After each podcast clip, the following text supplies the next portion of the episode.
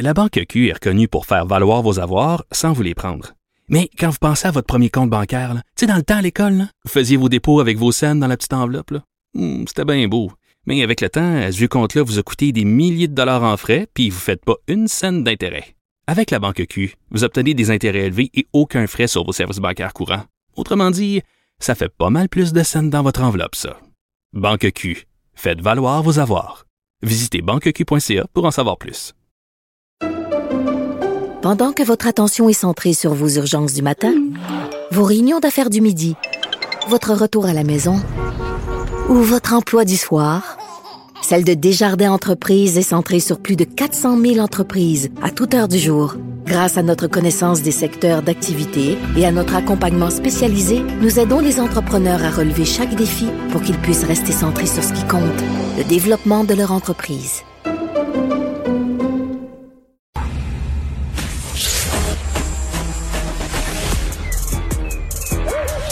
Mathieu Bocoté. Il représente un segment très important de l'opinion publique. Richard Martineau. Tu vis sur quelle planète? La rencontre. Je regarde ça et là, je me dis, mais c'est de la comédie. C'est hallucinant. La rencontre. Bocoté. Martineau. Alors, euh, Mathieu, tu as eu euh, le prix de la meilleure phrase de la semaine. faut que je te donne ce prix-là. Alors, euh, je, je, mets ça en contexte. On sait qu'à Paris, on a enveloppé le, l'arc de triomphe. Hein. Vous connaissez l'artiste Christo qui enveloppe des, des monuments. Il a déjà enveloppé le Pont Neuf à Paris. Ben, il est mort, mais là, bon, on a continué son œuvre à Christo et on a enveloppé l'arc de triomphe. J'ai jamais compris exactement l'art de, de, de Christo, mais bref. Et là, Mathieu Bocoté a dit euh, en France, je crois c'est à la télé, le tissu manque d'étoffe. Bravo Mathieu, meilleure phrase de la semaine. Est-ce que tu es là? Oui, je suis là, bien évidemment. Alors, euh, dis-moi, dis-moi, qu'est-ce que tu en penses de ça, toi, de voir l'Arc de Triomphe enveloppé comme ça? Ça relance tout le débat sur l'art contemporain, là. C'est une illustration parmi d'autres de la bêtise de cet art conceptuel qui ne recherche pas le beau, qui ne recherche pas la durée, qui est censé porter un concept qu'il faut d'ailleurs comprendre en entrant dans la psychologie créatrice du créateur. Mais le résultat des choses, c'est que dans les faits, on nous demande d'entrer dans un fantasme et de nous émerveiller comme s'il s'agissait d'une création magnifique. Non, je trouve ça laid, je trouve ça bête, je trouve ça lassant. Et j'ai eu l'occasion de le dire hier euh, dans le cadre de l'émission Face à l'info sur, euh, sur CNews. C'est, c'est, c'est pas, comment dire, c'est tout simplement l'expression d'une forme d'absolutisation de la subjectivité, c'est-à-dire euh, moi dans mon monde j'ai envie de créer ça, ce qui est fascinant c'est que les pouvoirs publics souvent, dans ce cas-là c'est financé par le privé, mais souvent les pouvoirs publics se soumettent à cette espèce de lobby de l'art contemporain qui euh, impose une définition de l'art qui n'a plus rien à voir avec les, les règles élémentaires de l'esthétique. Donc tout ça personnellement m'ennuie au possible. Tu sais qu'il y a des concepts qui sont dépassés, hein. le concept de nation est dépassé selon certaines personnes. Le concept de beauté en art aussi est dépassé. On va dire que tu un réac, tu un vieux schnock. Ça fait longtemps qu'on ne parle plus de beauté en art.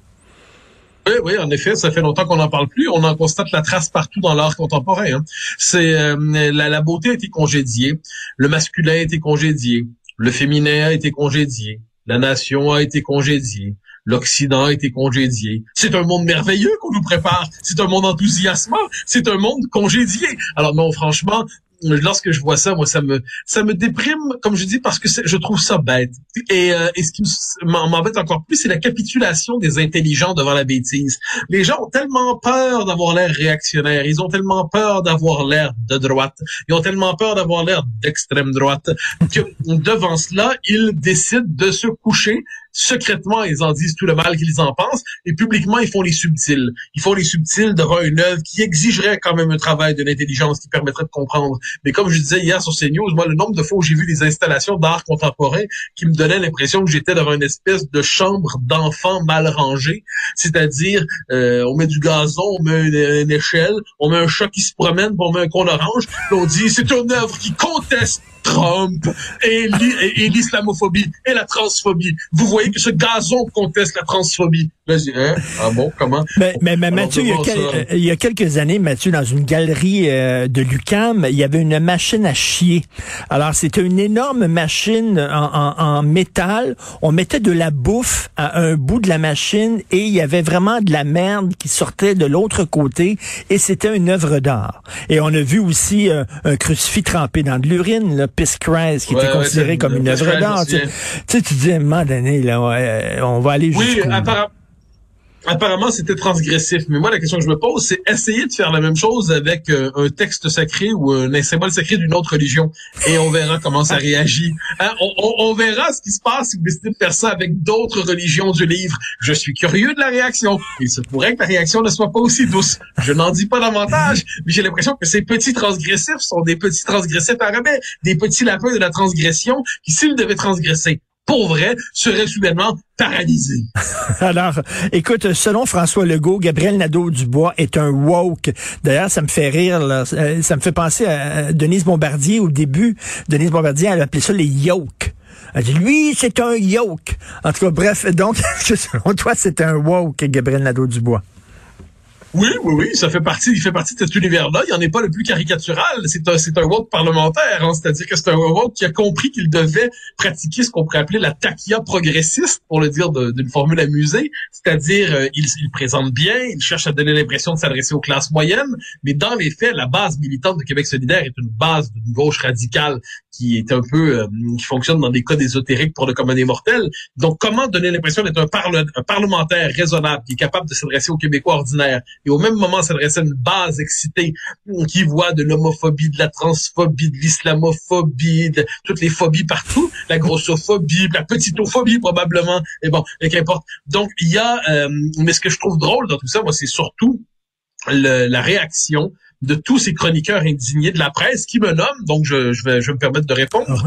Euh, euh, comment s'appelle-t-elle? Isabelle Haché, Rimaël Coury qui me nomme, euh, et comme si j'étais le Rasputin du gouvernement Legault, que j'influençais d'une manière ou d'autre. Non, moi j'écris mes livres, mais sinon je fais mon travail. Mais, je- mais pour eux, le débat public serait confisqué par les concepts de bas côté, qui jetteraient de l'huile réactionnaire sur le feu ou de l'huile sur le feu réactionnaire, je suis pas certain. Bon, le wokisme a une définition qui me semble assez claire. C'est cette posture qui prétend, euh, moi c'est une définition critique, on s'entend, mais c'est cette hypersensibilité revendiquée aux droits et revendications des minorités et la volonté qui vient aussi avec la volonté de faire censurer, de faire taire, de bannir ceux qui ne se plient pas devant les exigences sacralisées et quasi religieuses des minorités. Ça vient avec une forme de fanatisme. Pour moi, c'est le, fanatisme de gauche propre au début des années 2020. C'est le nouveau visage de la tentation totalitaire en Occident. J'ai eu l'occasion de consacrer un chapitre de livre à ça, plusieurs articles, plusieurs entretiens. Alors ceux qui nous expliquent que euh, oh ils n'ont pas compris ce que ça veut dire, ben, on peut les inviter à les lire un peu.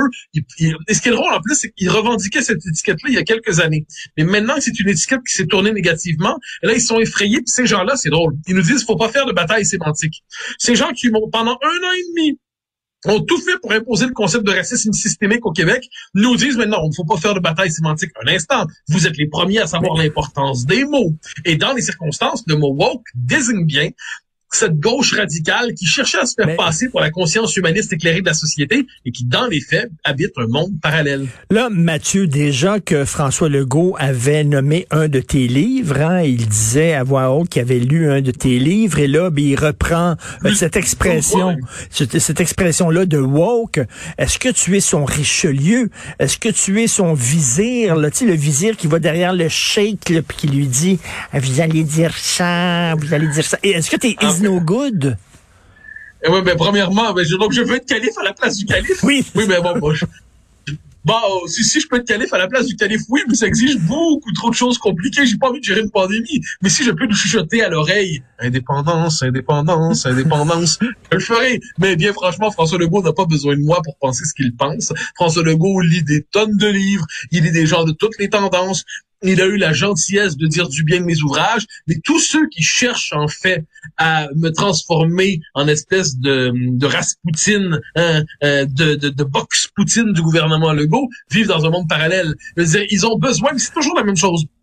Quand la gauche a l'impression de perdre la maîtrise du débat d'idées, elle a besoin de s'imaginer qu'une espèce de figure inquiétante, ésotérique et sulfureuse chuchote à l'oreille du prince et l'hypnotise.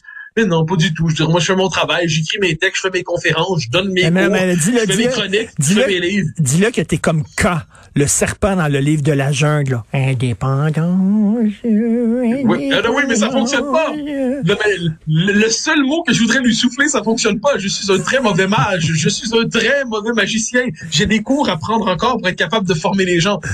Non, c'est que ça, c'est, donc, ils ont besoin de s'imaginer qu'il y a d'espèces de, de figures inquiétantes qui dévieraient le cours de l'histoire, qui envoûteraient les esprits avec des concepts terrifiants. Bien sûr que non. C'est-à-dire, le concept de woke est, est central aujourd'hui dans la politique contemporaine. Il désigne un courant qui phobise tout, qui voit les discriminations partout. Le gars a tout à fait raison là-dessus, qui diabolise le fait national, qui diabolise la, la, la division sexuelle entre l'homme et la femme, qui voit partout un système hétéro-patriarcal phallocentrique ou un système hétérocentrique phallopatriarcal, quelque chose comme ça, comme shuffle. Bon, alors, on voit ça, il faut, on, il, ça, désigne, ça désigne très bien cette mouvance-là, et Gabriel Nadeau-Dubois fuit un concept qu'il aurait revendiqué il y a quelques mois, il y a quelques années. Ça me dérange pas, c'est son, il est normal de fuir un concept dé- dé- désagréable pour lui, mais il décrit bien la réalité de cette mouvance. Puis tous ceux qui s'imaginent que Legault est sous hypnose devraient faire confiance un peu à l'intelligence de notre premier ministre. Euh, Monsieur Legault, comme je dis, n'a pas besoin d'une ou deux ou trois personnes pour savoir ce qu'il pense. Et je suis, je suis heureux qu'il me lise, et je suis certain qu'il lit d'autres gens, puis il se fait une tête à travers tout ça sur la question la plus fondamentale, euh, fondamentale qui soit l'indépendance. Manifestement, il prend pas ses conseils chez moi. Ça me dérange pas, ça fait partie de la vie. Bon. Et écoute, en terminant, je suis toujours curieux de savoir qui tu vas recevoir à ton émission demain à CNews. Ton émission la semaine dernière était super bonne. Euh, ce gars-là de Charlie Hebdo, vous parliez de, liberté d'expression, tout ça, c'était passionnant. Qui tu reçois demain?